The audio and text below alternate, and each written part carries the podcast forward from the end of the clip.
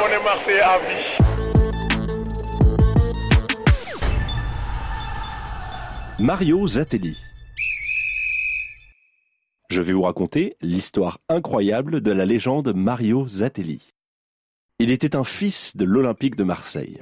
Né à Sétif, en Algérie, en 1912, il débute sa carrière professionnelle à l'US marocaine, comme Larbi Ben Barek, ou l'homme aux 13 buts lors du Mondial 58, Juste Fontaine. Et il apparaît dans les années 30 comme un artificier spectaculaire qui offre notamment à l'OM son titre de champion de France en 1937. Joueur, il y connaît ses heures de gloire. Il revient au club après la Deuxième Guerre mondiale en 1948 et y gagne un deuxième titre de champion avant d'aller s'amuser chez les amateurs comme entraîneur-joueur à Saint-André puis à Draguignan. Logiquement, il devient entraîneur. À Nice, il est l'homme du doublé 1952. À Nancy, avec une équipe sans moyens, il atteint la finale de la Coupe de France et termine à la quatrième place du championnat. Il revient alors à Marseille en 1964. Mario est accueilli à bras ouverts, comme l'enfant prodigue. Lui seul peut ramener l'OM à la place qui est la sienne. Après avoir traversé le pire, avec 434 spectateurs contre Forbach en 1965, la saison suivante lui sourit enfin. L'OM revient enfin en première division, avant de se faire remercier pour l'accession par la nomination de Robert Domergue. Par rancunier, celui qui est sorti major de sa promotion d'entraîneur jouera à trois autres reprises le pompier de service sur le banc olympien. Fin psychologue, il savait parfaitement tirer profit de ses ouailles. Tantôt alibi, tantôt fusible ou d'ultime recours, c'est assurément l'entraîneur qui s'identifie encore aujourd'hui à l'OM. Lui que l'on surnommait volontiers Beau Mario, en raison de sa panoplie de costumes et de son regard de Latin lover, était un séducteur au profil de jeune premier, mais qui pourrait donner des leçons de fidélité à n'importe qui, tellement il a su faire preuve d'attachement et de dévouement à la bonne mère et à l'OM. Il s'est éteint le 7 janvier 2004, il avait 91 ans.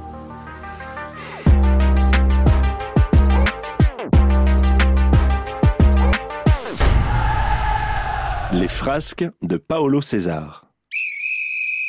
Je vais vous raconter les pitreries de Paolo César. Paolo César Lima Cajou, dit Paolo César, champion du monde en 70 avec Pelé, était acheté pour 2,3 millions de francs durant le mondial 74. Attaquant rapide, puissant et technique, son transfert à l'OM était un incroyable événement à l'échelle du foot français. Il était le premier Brésilien autorisé à quitter le pays et à rejoindre un club européen. Connu pour ses excentricités diverses et variées, le Brésilien qui était capable de faire basculer le scénario d'un match à lui seul s'est aussi illustré par quelques extravagances mémorables. Comme lorsqu'il oubliait le départ du bus pour rejoindre Saint-Étienne, alors leader du championnat et qui se préparait à recevoir l'OM, son dauphin. L'autocar prenait finalement la route avec une demi-heure de retard sur le rendez-vous et sans Paolo. Paolo qui était allé se baigner dans les eaux turquoises de Cassis. André Touboul, reporter photographe du Provençal, présent au rassemblement, avait flairé le coup. Le journaliste voyait débarquer le Brésilien, encore couvert de sable. Touboul s'engageait alors dans une course contre le temps afin de rattraper le bus des joueurs. Mission finalement accomplie pour le photographe, auteur de clichés exclusifs, et pour l'entraîneur Jules Vinca, heureux de retrouver son joueur qui, quelques heures plus tard à Geoffroy Guichard, ouvrait le score de la tête. Résultat final malheureux pour l'OM, 4 buts à 1 pour les Verts. Quelque temps auparavant, alors que l'OM recevait Lyon au Vélodrome, Paolo César, qui était rentré au Brésil sans autorisation, était encore en retard au point que les dirigeants olympiens avaient envoyé la police l'escorter depuis l'aéroport afin qu'il jouât ce match, perdu lui aussi 1-0. Quelque temps après, Jarzinho, le deuxième champion du monde brésilien recruté par Fernand Méric, débarquait à Marseille quelques jours avant le match contre Monaco, prévu le 18 octobre 1974. La veille du match, Jair était arrivé à l'entraînement au Vélodrome où l'attendaient près de 10 000 personnes à l'arrière de la motocross pilotée par le fils du président du club, Fernand Méric.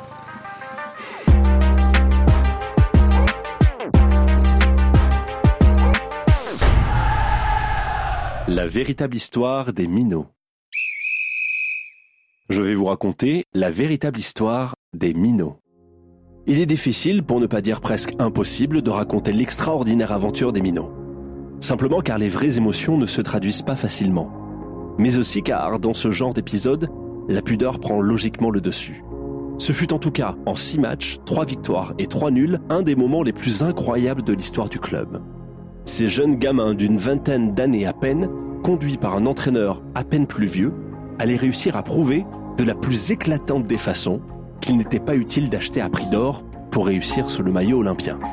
La force des minots, c'était leur enthousiasme, leur solidarité, l'amour du maillot et du club. Ils étaient faits pour être ensemble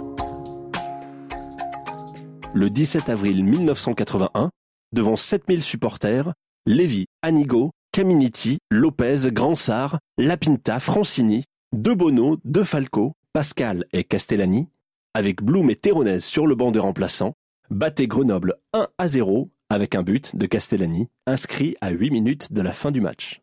C'était ensuite, pour leur premier déplacement, un match nul à Corbeil, qui est égalisé après que l'Olympien de Falco ait ouvert la marque. Score final, un partout.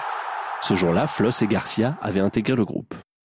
Plus de 12 000 spectateurs assistaient ensuite au match nul contre Toulouse, un des cadors du championnat. Marc Pascal ayant ouvert le score en début de match, le Toulousain Lovitz égalisant en deuxième période. En Avignon, pour le quatrième match des Minots, grâce à ce diable de Pascal, l'OM signait son premier succès à l'extérieur, avant d'obtenir avec Thierry Chancel, pour la première dans l'équipe, un partage des points à Montluçon restait enfin à affronter le leader Montpellier de Louis Nicolin. Un club ambitieux et déjà assuré d'accéder à la première division.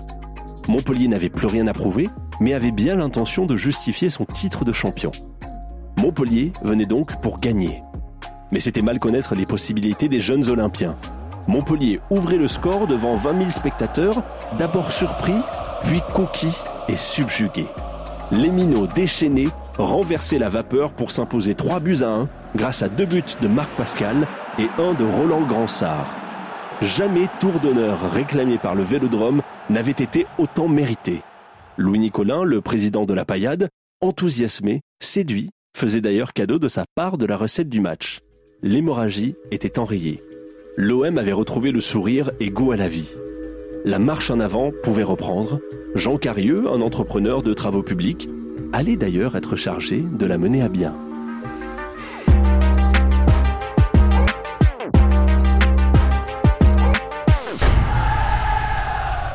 Georges Beretta, un pied gauche en or. Laissez-moi vous raconter l'histoire de Georges Beretta. 12 ans de carrière, 44 sélections en équipe de France, dont il fut le capitaine, 5 fois champion de France, quatre fois vainqueur de la Coupe de France, dont une remportée avec l'OM en 1976, Bérette, comme on l'appelle encore aujourd'hui, possède l'un des plus beaux palmarès du football français.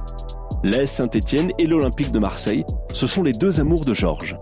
Pour cet enfant, natif de Saint-Étienne, quoi de plus logique que de faire son apprentissage chez les Verts, de poussin à junior? À 19 ans, c'est le grand plongeon dans le monde professionnel. Les dirigeants stéphanois ont remarqué sa vitesse et sa frappe de balle hors du commun.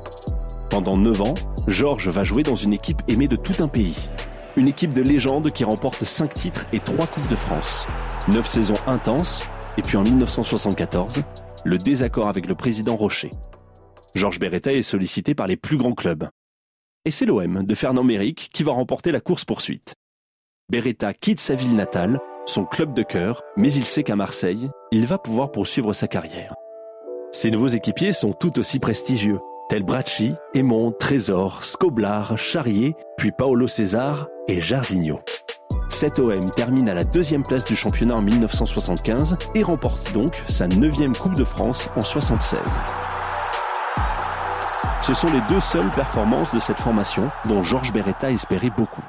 Dans le même temps, il est le capitaine des Bleus, entraîné par le Roumain Stefan Kovac, mais les résultats ne sont pas à la hauteur, là encore, des ambitions de Beretta. En 77, celui qui possédait un pied gauche unique retrouve son Forez natal pour y vivre sa reconversion chez un équipementier mondialement connu. Car il est contraint d'arrêter prématurément sa carrière à 30 ans à peine. Pour beaucoup de passionnés, ces décisions étaient prématurées. Georges Lebattant, Bérette, a toujours une pensée amicale et touchante pour l'Olympique de Marseille.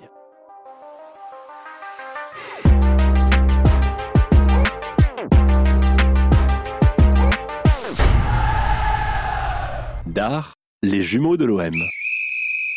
Je vais vous raconter l'histoire de Roger et Georges Dard, les jumeaux de l'Olympique de Marseille. Ils sont nés le 28 juin 1918, ils avaient le même regard, le même gabarit, étaient habillés de la même façon et ne se quittaient jamais. Dès l'âge de 6 ans, ils étaient ensemble titulaires dans toutes les équipes dans lesquelles ils ont joué. La légende prétend qu'ils ont trouvé dans leur berceau une paire de chaussures à crampons en guise de cadeau de naissance. Il faut avouer qu'avec un papa sportif et passionné de football, toutes les conditions étaient réunies. Toute leur existence tournait autour du ballon rond. Gabriel Dar, leur père, qui fut président de l'OM notamment entre 1924 et 1934, possédait un cabanon à Saucé-les-Pins, une commune littorale de Côte-Bleue, située entre Martigues et Marseille. Ce cabanon, baptisé l'Olympien, était un havre de paix dans lequel Gabriel Dar et ses jumeaux aimaient se rassembler. C'était la vie au grand air, dans les pins, au bord de l'eau. Lorsqu'il était président du club, Gabriel Dar y invitait ses joueurs. Et pour ne pas qu'ils soient dépaysés, il y avait fait emménager un terrain de football. Sur cette aire de jeu, plusieurs vedettes de l'OM y ont évolué, comme Gibson, Colnago, Boyer, Gallet, De Vasquez ou Crut. Les jumeaux d'art s'amusaient avec ces stars olympiennes. Ils y firent même des parties terribles, âprement disputées. Et leur père dut céder, sans trop se faire tirer l'oreille, à les autoriser à intégrer l'équipe 3 de la catégorie minime. Roger était avant-centre et Georges milieu gauche. Peu à peu, échelon après échelon, ils parvenaient à se hisser parmi l'effectif professionnel. De très bons joueurs de football, très techniques et qui n'ignoraient rien de leur art.